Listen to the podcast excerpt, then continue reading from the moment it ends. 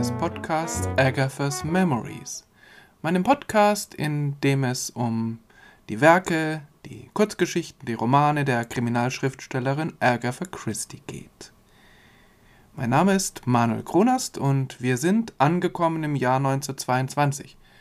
Obwohl das nicht ganz korrekt ist, denn eigentlich sind wir schon weiter als 1922, denn das Buch, der Roman, um den es in der letzten Folge ging, The Murder on the Links, ist ja 1923 herausgekommen, wenn er auch 1921 und 22 geschrieben wurde und dann während des größten Teils des Jahres 1922 beim Verlag herumlag und auf seine Veröffentlichung wartete.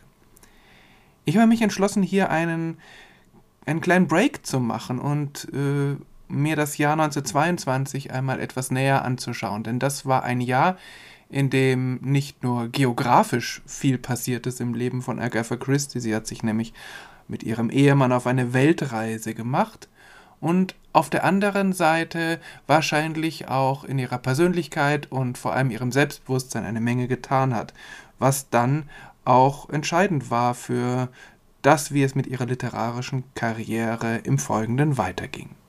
Also 1922 eine Weltreise.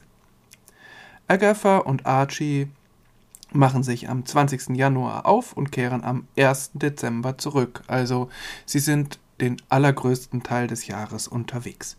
Wie es dazu gekommen ist und was sie dort erlebten, dazu später.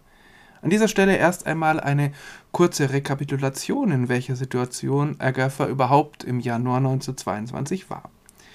Sie war nun 31 Jahre alt, also auch nicht mehr ganz jung, aber nach wie vor abenteuerlustig.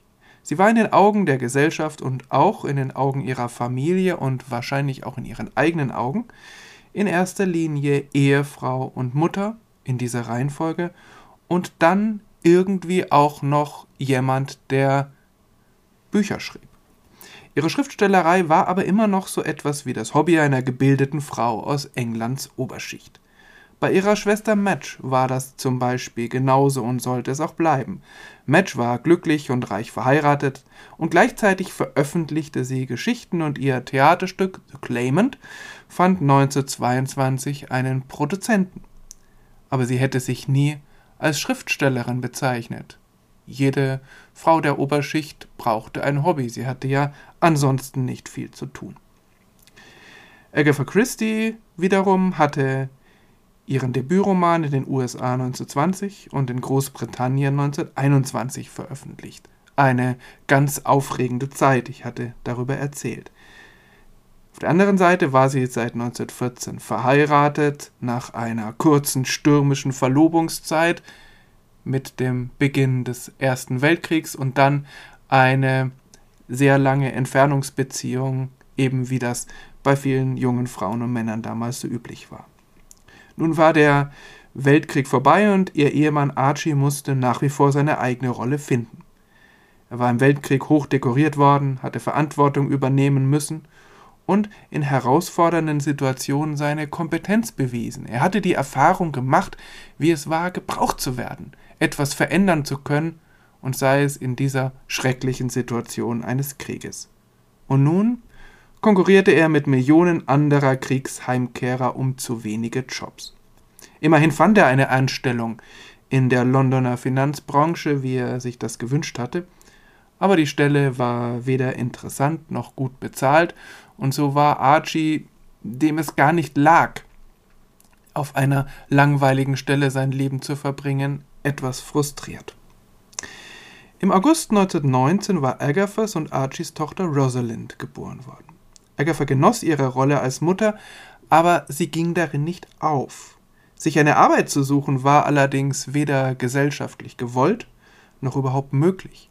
Es gab schlicht kaum Stellen für Frauen. Und hier eben ein ganz ähnliches Phänomen wie bei den Männern. Auch die Frauen hatten ja während des Krieges, wenn auch meist unbezahlt, an ganz vielen Stellen Verantwortung übernommen, waren in hohem Maße gefragt worden, hatten sich als sehr kompetent erwiesen und nun waren sie wieder zurück und es waren keine Stellen da, auf denen sie diese Kompetenz hätten weiter einbringen können. Natürlich, sie durften wählen, sofern sie über 30 Jahre alt war. Aber ganz viele andere Dinge hatten sich immer noch nicht geändert und die Welt, in der sie lebten und in der auch Agatha lebte und ihren Platz versuchte zu finden, war nach wie vor eine Männerwelt. Und so konnte sich Agatha Christie eigentlich zu dieser Zeit gar nicht vorstellen, irgendwann einmal von der Schriftstellerei leben zu können oder leben zu müssen. Natürlich ging sie, ebenso wie ihr Ehemann und wie die ganze Familie, davon aus, dass Archie irgendwann eine so gut dotierte Stelle bekommen würde, so dass er sie ernähren konnte, dass er der Familie einen hohen Lebensstandard bieten könnte, und Agatha Christie hätte ja weiterhin als Hobby ihre Kriminalromane und ihre Geschichten schreiben können. Aber es ging ja anders. Auf der einen Seite der ausbleibende berufliche Erfolg Archies und auf der anderen Seite lief die Schriftstellerinnenkarriere Agathas eigentlich recht gut. Im Januar 1922, also zur gleichen Zeit ungefähr als sie sich auf die Weltreise aufmachten, wurde The Secret Adversary veröffentlicht. Dieses Buch haben wir ja auch schon in der vorletzten Folge besprochen. In Buchform und auch wieder als Zeitungsfortsetzungsroman und wie das so üblich war damals, gleichzeitig oder fast gleichzeitig in ähm, England, in Großbritannien und in den USA. Es wurden dieses Mal sogar Übersetzungen avisiert. Der dritte Roman, A Murder on the Links, war schon geschrieben und beim Verlag die Veröffentlichung erfolgte dann im Februar 1923. Außerdem hatte sich Agatha verpflichtet, für die Zeitschrift Sketch eine Reihe von Poirot-Kurzgeschichten zu verfassen. Deren Veröffentlichung begann dann auch im März 1923. In gewisser Weise war sie also im Wartestand. Da war ganz vieles in der Pipeline, harte der Veröffentlichung und natürlich hatte Egger verdauernd irgendwelche Ideen für neue Geschichten oder Romane, aber es war eben noch nicht veröffentlicht und die finanzielle Situation war nach wie vor nicht besonders rosig. Wie gesagt, Archie verdiente nicht besonders gut, dazu kamen die alten Probleme mit dem Unterhalt ihres Elternhauses und das neue Problem ihres Bruders Monty, der als Invalide nach England zurückgekehrt war und nun vor allem von den Schwestern Madge und Agatha versorgt werden musste. In dieser Situation platzte das Angebot an Archie, beruflich für mehrere Monate die teilautonomen Gebiete des British Empire, die sogenannten Dominions, zu bereisen. Agatha konnte mitkommen, ihre Reisekosten würden bezahlt werden und nur für ihre Unterkunft und Verpflegung musste Archie von seinem Gehalt, der bekam für diese Reise, die mehrere Monate dauern sollte, 1000 Pfund angeboten. Diese Stelle war wirklich ein Zufall. 1924 sollte die Empire Exhibition in London stattfinden, das geschah dann ja auch tatsächlich. Dort sollten ähnlich wie auf einer Weltausstellung die Gebiete des British Empire, also eines großen Teils der Welt, ihre Kultur und ihre Wirtschaft präsentieren. Vorbereitend sollte eine kleine Delegation die Dominions bereisen, um abzuspüren, inwiefern die Dominions und die Wirtschaftsunternehmen dort bereit waren, in London sich vorzustellen und um auch Werbung für das ganze Projekt zu machen, dass es eben ein Erfolg werden könnte. Geleitet wurde die Delegation von Major E. A. Belcher. Er war vor Jahren einmal Archies Lehrer gewesen und wurde nach dem Krieg ein guter Bekannter des Ehepaars Christie und er fragte Archie eines Tages, ob er als sein Finanzberater auf diese Reise durch die Dominions mitkommen wolle.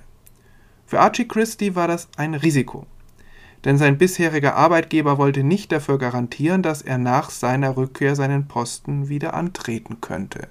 Also stand es durchaus im Raum, dass Archie nach seiner Rückkehr vor dem beruflichen Nichts stehen könnte und die 1000 Pfund, die ihm angeboten wurden, waren nun zwar auf den ersten Blick eine große Summe, aber er musste dafür ja schließlich auch Unterkunft und Verpflegung für Agatha und äh, gegebenenfalls Ausflüge bezahlen.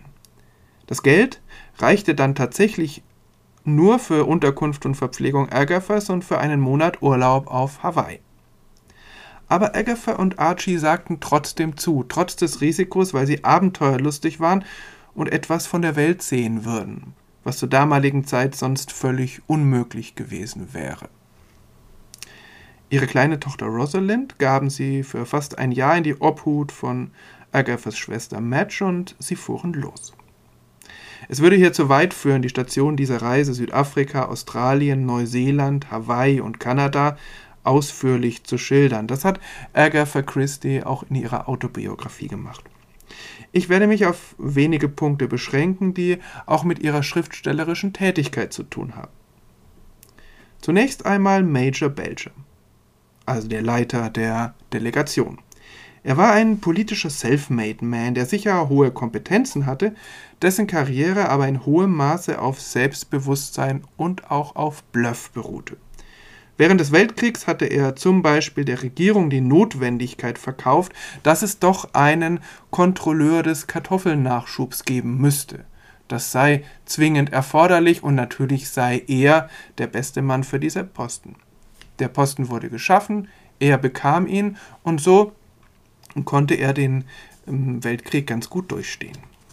Genauso hatte er die Empire Tour in die Dominions selbst angeregt und dann natürlich die Leitung übernommen. Er war ein höchst unterhaltsamer und höchst unerträglicher Charakter. Sprunghaft, reizbar, manchmal offen böswillig. Die Christis kannten ihn bis jetzt nur als amüsanten Dinnergast und begannen schon kurz nach Reiseantritt unter seinen Eigenheiten zu leiden. Auf der anderen Seite, nachdem sie und besonders Agatha Strategien entwickelt hatten, um gelassen mit seinen Ausfällen umzugehen, denn eigentlich konnte er ihnen ja nichts, machte er die Reise noch eine Nummer interessanter und er war zweifelsohne auch ein begnadeter Organisator, der mit höchster Energie vieles auf den Weg brachte. Ich spreche jetzt hier aber von ihm, weil er höchst fasziniert von Agathas schriftstellerischer Tätigkeit war und sie penetrant drängte, ihn doch in einem ihrer Romane auftreten zu lassen, fast egal als was, vielleicht als Schurken, aber auf keinen Fall als Mordopfer. Wahrscheinlich hätte Agatha dazu manchmal nicht wenig Lust gehabt, aber sie tat es dann doch nicht, und trotzdem kommt in ihrem nächsten Roman eine der wenigen Figuren vor, die auf einer realen Person beruhen. Es ist nicht überliefert, oder zumindest weiß ich nichts davon, wie angetan Major Belcher von dieser Figur in dem nächsten Roman Agathas war. Die Dominion Tour war eine sehr intensive Reise voller Höhen und Tiefen. Agatha litt in den ersten Tagen an schrecklicher Seekrankheit und wollte schon wieder umkehren. Sie kehrte nur deshalb nicht um, weil sie zu schwach war, um aus dem Bett zu klettern. Im letzten Abschnitt in Kanada waren sowohl Archie als auch Agatha zeitweise ebenfalls sehr krank. Die finanziellen Mittel waren da auch schon fast aufgebraucht, so dass Agatha zunächst im Hotel nur eine Mahlzeit zu sich nahm, nämlich das Frühstück, und das musste dann den ganzen Tag überreichen, und dass sie dann nach New York übersiedelte, wo ihre Tante wohnte. Und so waren Agatha und Archie bei all dem, was sie erlebt hatten, auch froh, endlich wieder in England zu sein. Aber sie hatten eben auch eine ganze Menge erlebt. Da war die Landschaft, besonders in Südafrika und Neuseeland. Agatha schwärmt später in ihrer Autobiografie immer noch davon. Es waren auch die fremden Kulturen, wobei sich die Christies schon hauptsächlich in den Blasen der englischen Oberschicht bewegten. Sie nahmen Kolonialgeschichte aus einer sehr britischen Perspektive wahr. Die einheimischen Völker kommen als eigenständige Kulturen in den Schilderungen dieser Reise eigentlich kaum vor.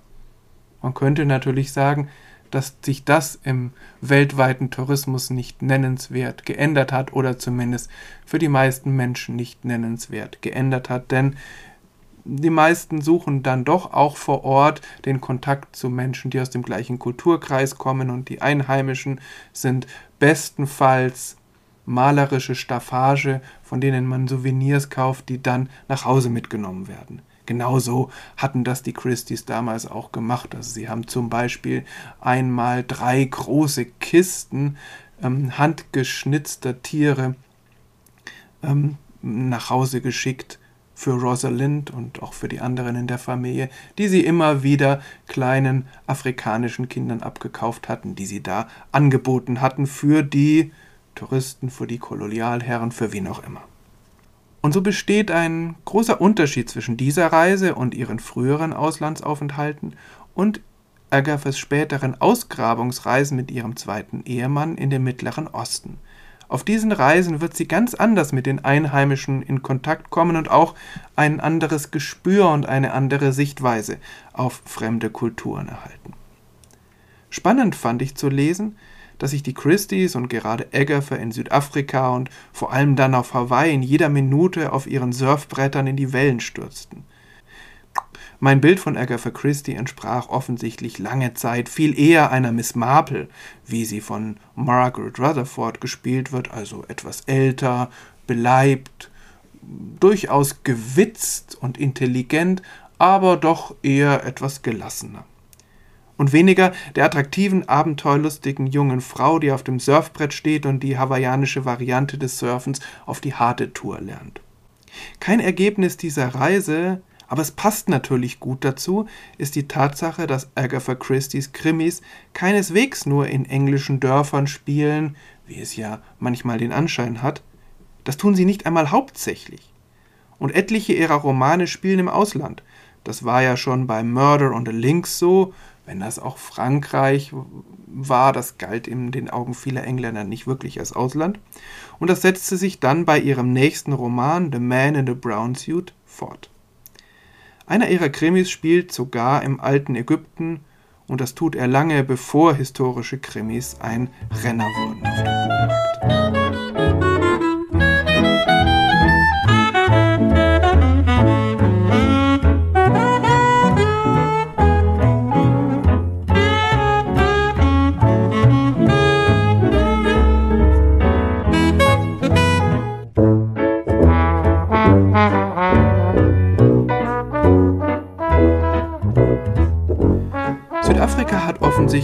Auch auf die Schriftstellerin Agatha Christie großen Eindruck gemacht. Das trifft natürlich vor allem auf ihren nächsten Roman zu, der teilweise dort spielt. Während der Empire Tour ist aber auch die erste veröffentlichte Kurzgeschichte Agathas entstanden, von der ich weiß. Und sie hatte als realen politischen Hintergrund eine Rebellion von weißen Minenarbeitern, die Agatha 1922 selbst in Johannesburg miterlebt hat, die Rand Rebellion. Diese Rebellion spielt auch in The Man in the Brown Suit eine kleine Rolle, aber in beiden Fällen ist sie, auch wenn sie genannt wird, doch nur ja, von geringer Relevanz für die eigentliche Handlung.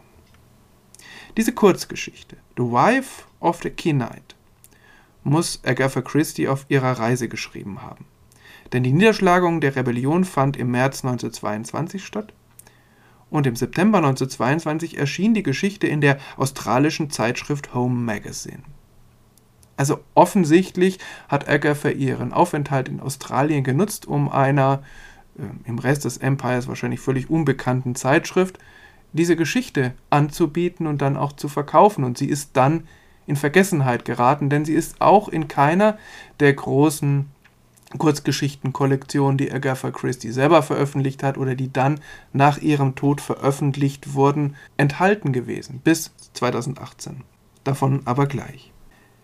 The Wife of the Kenite ist keine Detektivgeschichte und überhaupt eine abseitige Geschichte, aber sie illustriert doch so einige Grundzüge ihres literarischen Schaffens.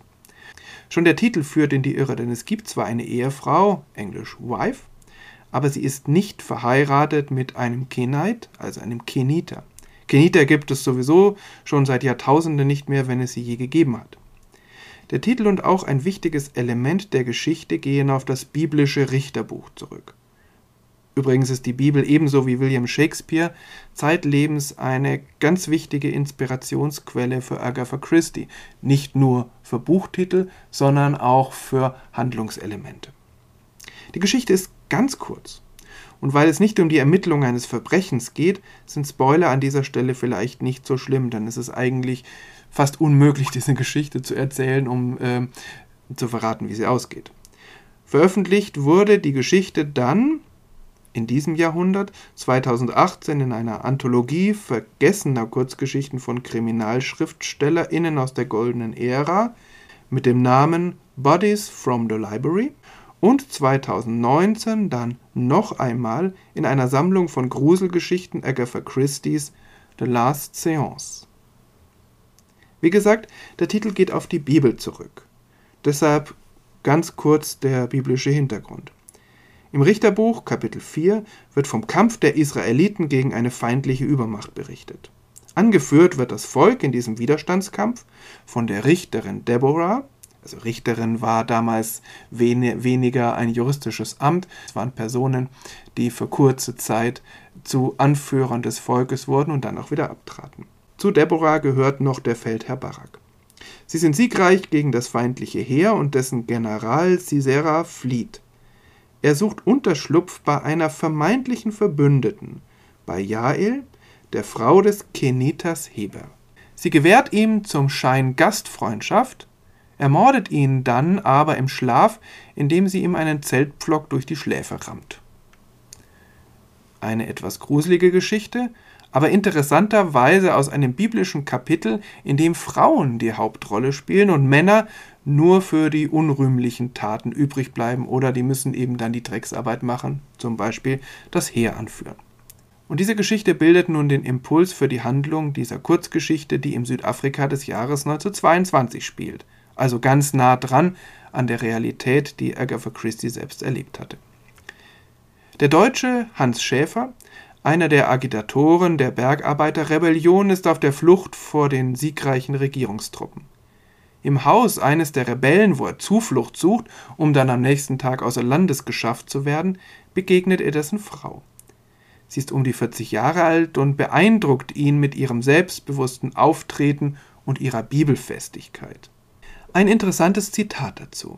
He, also Hans Schäfer, was a religious man himself, with a thorough belief in the German God, the God of the Old Testament, a God of blood and battles, of thunder and lightning, of material rewards and dire material vengeance, swift to anger and terrible in wrath. Er war selbst ein religiöser Mann, mit einem gründlichen Glauben an den deutschen Gott, den Gott des Alten Testaments, einen Gott von Blut und Schlachten, von Donner und Blitz, von handfesten Belohnungen und drastischer, handfester Rache, schnell im Ärger und schrecklich im Zorn. Aus diesen Worten spricht einerseits ein Missverständnis des Alten Testaments, aber es ist eben nicht Agathas Meinung, sondern die Meinung dieses deutschen Söldnerführers, könnte man sagen. Aber es ist auch eine interessante Zuordnung dieses Gottesverständnisses zum deutschen Volk. Vor allem aber drückt Hans Schäfer das aus, was ihm selbst gleich blühen wird. Das ist eben das Spannende, was sich dann auch durch das Werk Agatha Christie's zieht. Einen Glauben an das Schicksal, an ähm, Belohnungen oder Bestrafungen, die irgendwann einmal kommen für vergangene Taten und vor allem ein Glaube daran, dass das, was man selbst gesät hat, einen irgendwann auch wieder einholen wird. Also, weil eben Hans Schäfer an diesen Gott glaubt, an den übrigens diese Frau auch glaubt, offensichtlich, wird das Schicksal sich so entwickeln, wie es sich auf den nächsten Seiten entwickelt. Der Hausherr ist unterwegs, seine Frau serviert Schäfer einen Kaffee, er schläft ein, und als er erwacht, ist er gefesselt und in der Gewalt der Frau, die sich als flämische Belgierin herausstellt, die er kennt, ohne das wirklich noch zu wissen. Sie hatte ihn erkannt als den deutschen Soldaten, der bei der Besetzung ihres Heimatdorfes ihren kleinen Sohn auf bestialische Weise umgebracht hatte. Ihr erster Mann war damals als belgischer Soldat unterwegs und ist da wahrscheinlich auch gefallen. An diesem Abend, als sie ihm 1922 wieder begegnet, liest sie in der Bibel und stößt durch Zufall auf die Geschichte von Jael, der Frau des Kenitas, die den, der ohne sie zu kennen in ihr Haus kommt, dann umbringt und damit den Willen Gottes erfüllt. Und sie sagt dann auch, There is no chance, only God. Es gibt keinen Zufall, nur Gott. Also Gott hat diesen Menschen in meine Hand gegeben. Seine Ausrede, es sei doch Krieg gewesen, lässt sie verständlicherweise nicht gelten, und dann sieht er, wie sie triumphierend einen Hammer und lange glänzende Nägel ergreift. Ja, es ist eine gruselige Geschichte von einer grausamen Rache, die aber absolut verständlich motiviert ist von dem, was diese Frau da selbst mitmachen musste vor wenigen Jahren. Und sie wurde geschrieben von einer Frau, die eben ihre Eigenständigkeit entdeckte, die sich nicht damit abfinden wollte, in einer Männerwelt immer nur eine passive Rolle zu spielen. Wenn das Agatha Christie natürlich nicht in dieser drastischen Weise ausgelebt hat, vielleicht aber durchaus in ihren Romanen. In Australien war sie übrigens einige Tage zu Gast bei der Familie Bell gewesen. Eine reiche Farmersfamilie, die von Frauen gelenkt wurde. Agatha fühlte sich hier sehr wohl und sie schloss Kontakte, die teilweise Jahrzehnte hielten. Vor allem aber erlebte sie hier Frauen, die gleichermaßen zu Pferd auf der Farm und auf den Bällen der Oberschicht eine gute Figur machten, die durchaus in den herrschenden Verhältnissen lebten und doch da ganz selbstbewusst ihren Weg suchten, sich nicht einschüchtern ließen von den Erwartungen anderer und sich sehr wohl bewusst waren, welche Stärken und welche Kompetenzen sie hatten. Und ich kann mir gut vorstellen, dass das ihr eigenes Selbstbewusstsein gefördert hat und dass sie sich da auch auf dieser Reise bewusst war, welche Qualitäten in ihr steckten, dass sie stark genug war, um sich von Persönlichkeiten wie Major Belcher nicht auf dem Kopf herumtanzen zu lassen und dass sie auf der anderen Seite auch mehr aus ihrem Leben machen konnte und wollte, als ihren Ehemann zu versorgen, wenn er krank war, obwohl das für sie immer wichtig blieb. Und wahrscheinlich lag es auch an solchen Erlebnissen, dass ihr Verlag nach ihrer Heimkehr kein so leichtes Spiel mehr mit ihr hatte. Vielleicht auch, dass sie nun mit neuem Ernst Schriftstellerin wird und dass sie dieses Hobby einer gelangweilten Frau der Oberschicht tatsächlich nun zu ihrem Beruf macht und sehr produktiv darin wird. Und dass es keine Zufälle gibt, dass vergangene Untaten irgendwann ihre Rache finden, auch dieses Motiv zieht sich durch ihre Werke, ebenso wie die Neigung mancher Personen, das wird nicht unbedingt schlecht geheißen, Selbstjustiz zu üben und nicht darauf zu warten, bis vor einem Gericht vergangenes Unrecht gesühnt wird.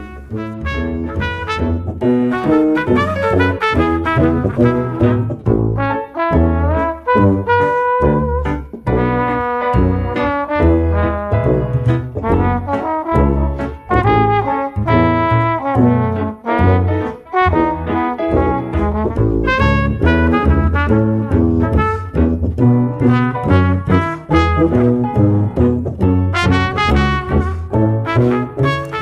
Christie wurde aber nicht nur eine sehr erfolgreiche Kriminalschriftstellerin. Also sie hat nicht nur ihre eigene schriftstellerische Karriere zu einem ja, fulminanten Verlauf geführt, sondern sie war auch Vorbild vieler weiterer Kriminalschriftstellerinnen und Schriftsteller, vor allem aber vieler weiterer Frauen.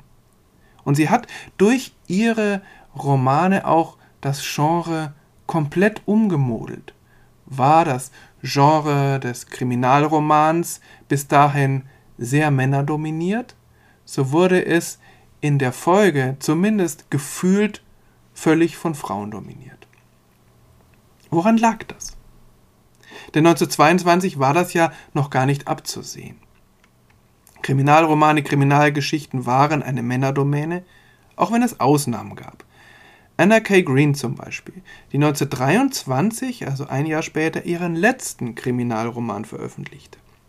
Ihr erster Kriminalroman, The Leavenworth Case, wurde 1878, also noch vor Sherlock Holmes, nicht nur ein Bestseller und eines der Vorbilder für Agatha Christie's Debütroman, es gibt einige ja, Besonderheiten der Handlung, die sich in beiden Romanen finden. Der Roman war auch der Inhalt einer Debatte im Senat des US-Bundesstaats Pennsylvania. Denn der Roman stand unter Betrugsvorwurf, weil es doch völlig undenkbar sei, dass so ein guter Roman von einer Frau geschrieben worden sein könnte. Obwohl Anna K. Green in vieler Hinsicht viel modernere und ausgeklügeltere Kriminalromane schrieb als etwa Conan Doyle, blieb sie doch eine Ausnahme. Insofern war natürlich der Erfolg von Agatha Christie ähm, eine Ermutigung für viele Frauen, auch Kriminalromane zu schreiben.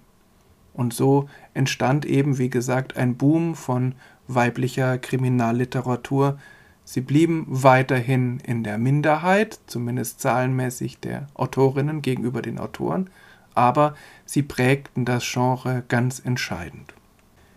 Gab es dafür auch inhaltliche Gründe? War es tatsächlich nur so, dass Frauen nun den Mut fanden und dass sie dann zahlenmäßig einfach mehr waren? Oder ist mit äh, weiblicher Kriminalliteratur, also zum Beispiel auch mit den Romanen Agatha Christie's, etwas inhaltlich Neues in ähm, die Literatur gekommen, die eben dazu führte, dass diese Art von Kriminalliteratur dann erfolgreicher wurde als die bisherige männlich geprägte Kriminalliteratur. Natürlich lässt sich das nicht generell sagen und ich glaube, es lässt sich nicht einmal generell für das Werk von Agatha Christie sagen, aber ich finde es doch spannend, ähm, Romane zu vergleichen, die zur gleichen Zeit erschienen sind. So erschien kurz vor dem Debütroman von Agatha, also The Mysterious Affair at Styles, der Debütroman eines in der Folge ebenfalls bekannten Kriminalschriftstellers, nämlich Freeman Wells Crofts mit dem Roman The Cask, das Fass. Manches ist ähnlich in beiden Romanen. Es geht eher um detaillierte Ermittlungen als um Action. Alibis spielen eine große Rolle und die LeserInnen bekommen alles, was sie zum Mitraten brauchen. Es gibt keine seltsamen Zufälle oder übernatürliche Eingriffe, sondern das Ergebnis wird durch detaillierte Detektivarbeit erreicht. Interessanterweise hatten sowohl Agatha Christie als auch Crofts vor, den jeweiligen Detektiv die Auflösung im Gerichtssaal enthüllen zu lassen. In beiden Fällen rieten die Verlage zu Recht davon ab. Offensichtlich gab es damals eine große Vorliebe für Gerichtsszenen in Romanen. Beide Bücher lesen sich übrigens auch wunderbar. In The Cast geht es um ein Fass, das durch Zufall auftaucht und in dem eine Frauenleiche steckt. Später kommt dann noch ein zweites Fass dazu, was genauso aussieht, aber ohne Frauenleiche auskommt, um die Verwirrung noch zu steigern. Der Adressat dieses Fasses fällt bei dem Anblick in Ohnmacht und identifiziert vorher seine ehemalige Verlobte. Im ersten Teil folgen die Detektive dem Fass durch London, bis sie es endlich aufspüren und öffnen. Der zweite Teil spielt in Paris, wo die Ermordete herkommt, und es endet mit einer Festnahme. Doch zur endgültigen Auflösung braucht es noch einen dritten Teil, in dem wieder ein anderer Detektiv agiert und in dem das Rätsel eine dramatische Lösung erfährt. Der Roman ist interessant, gerade weil er im Unterschied zu Sherlock Holmes und auch im Unterschied zu Agatha Christie's Romanen eine sehr detaillierte Schilderung der tatsächlichen, ähm, der tatsächlichen Polizeiarbeit gibt. Es gibt durchaus auch einen Privatdetektiv in diesem Roman, aber es wird ein wird viel Liebe darauf verwendet, detailliert zu schildern, wie Detektive der Polizei eben ihre Arbeit tun. Und das ist auch ein wenig erholsam nach all den Schilderungen von unfähigen und äh, überarbeiteten Polizisten in anderen Romanen. Wer der Mörder ist, deutet sich in The Cask schon relativ früh an. Das ist aber auch gar nicht entscheidend. Crofts wird später einer der ersten sein, der den Täter oder die Täterin schon früh präsentiert und dann den Schwerpunkt auf das Wie legt. Also auf die Frage, gelingt es den Detektiven, und ich spreche hier bewusst von Männern, das sind Männer, gelingt es den Detektiven, ein Alibi zu knacken. Ein ganz augenfälliger Unterschied zu Agatha Christie ist, dass die handelnden Personen in der Cask eigentlich ausschließlich Männer sind. Die einzige weibliche Hauptperson ist das Opfer. Der Krimi spielt auch in einer reinen Männerwelt. Die Detektive haben nicht einmal Frauen, von denen wir erfahren. Das fällt besonders im Vergleich zu Agatha Christie mit ihren starken Frauenfiguren auf. Ein weiterer Unterschied ist, und vielleicht ist es kein Zufall, dass es diese beiden Unterschiede gibt, dass die Ermittlungen fast ausschließlich die technische Seite betreffen. Reifenspuren, Fußabdrücke, immer wieder Fahrpläne. Crofts arbeitete damals noch als Ingenieur bei der Eisenbahn. Falsche Identitäten, der Zeitpunkt und der Ursprung von Telefonanrufen. Die Psychologie, wie Poirot es genannt hätte, spielt keine Rolle. Also wir sehen hier, wie Giraud, der ja im Roman von Agatha Christie so schlecht wegkommt, wie er gearbeitet hätte, wenn er intelligenter gewesen wäre und wie er dann auch zu Erfolgen gekommen wäre. Aber Fakt bleibt, dass was in den Köpfen der Menschen vorgeht, ist eigentlich relativ nebensächlich und doch sehr klischeehaft. Natürlich geht es um Eifersucht, natürlich geht es um Boshaftigkeit, es geht um Ungeschicktheit, es geht um alles mögliche andere, aber wirklich eine Rolle spielt das nicht, sondern das Verbrechen wird dadurch aufgeklärt, dass ein Alibi geknackt wird. Nicht mehr und nicht weniger. Gleichzeitig ist der Plot, der ganze Aufbau des Romans viel konventioneller als bei Agatha Christie. So erscheint mir das zumindest. Es fehlt das Spielerische, das Agathas Werke damals auszeichnet. Vielleicht sind das alles Gründe dafür, warum Crofts zwar heute, im Unterschied zu vielen anderen damals weltbekannten SchriftstellerInnen, zum Beispiel auch im Unterschied zu Anna K. Green, noch von großen Verlagen nachgedruckt wird, und zwar nicht nur mit einem Band, sondern auch mit mehreren. Und dass er doch nie diese Popularität hatte wie Agatha Christie, auch zu seinen Lebzeiten schon nicht. Und so lag der Erfolg von Agatha Christie sicher nicht nur daran, dass sie ausgeklügelte Plots ersinnen konnte, dass sie die LeserInnen bis zuletzt auf falsche Fährten führen konnte, dass sie Ermittlungsmethoden detailliert und glaubwürdig beschreiben konnte, sondern es lag sicher auch daran, dass sie eine ganz neue Art, Detektivgeschichten zu schreiben, in die Welt gebracht hatte, nämlich eine Konzentration auf die inneren Vorgänge in den handelnden Personen. Man muss das nicht unglaublich hochhängen, ihre Romane sind nicht soziologisch und auch nicht wirklich psychologisch durchdacht, aber Dennoch kommt dadurch eine ganz andere, menschlichere Note in die sonst doch sehr technischen Kriminalromane ihrer Zeit hinein, die sicher auch zu ihrem Erfolg beigetragen hat. Neben all den Qualitäten, die sie hatte und neben der Fähigkeit, unglaublich gut zu schreiben. Aber so weit war es ja noch nicht. Nach ihrer Rückkehr von der Empire Tour war die Situation der Christis immer noch angespannt. Sie hatten ein kleines Problem damit, dass ihre Tochter sie nicht wirklich wiedererkannte und sie kamen nur langsam wieder hinein in das Leben in London, abseits der großen Geheimnisse des Empire.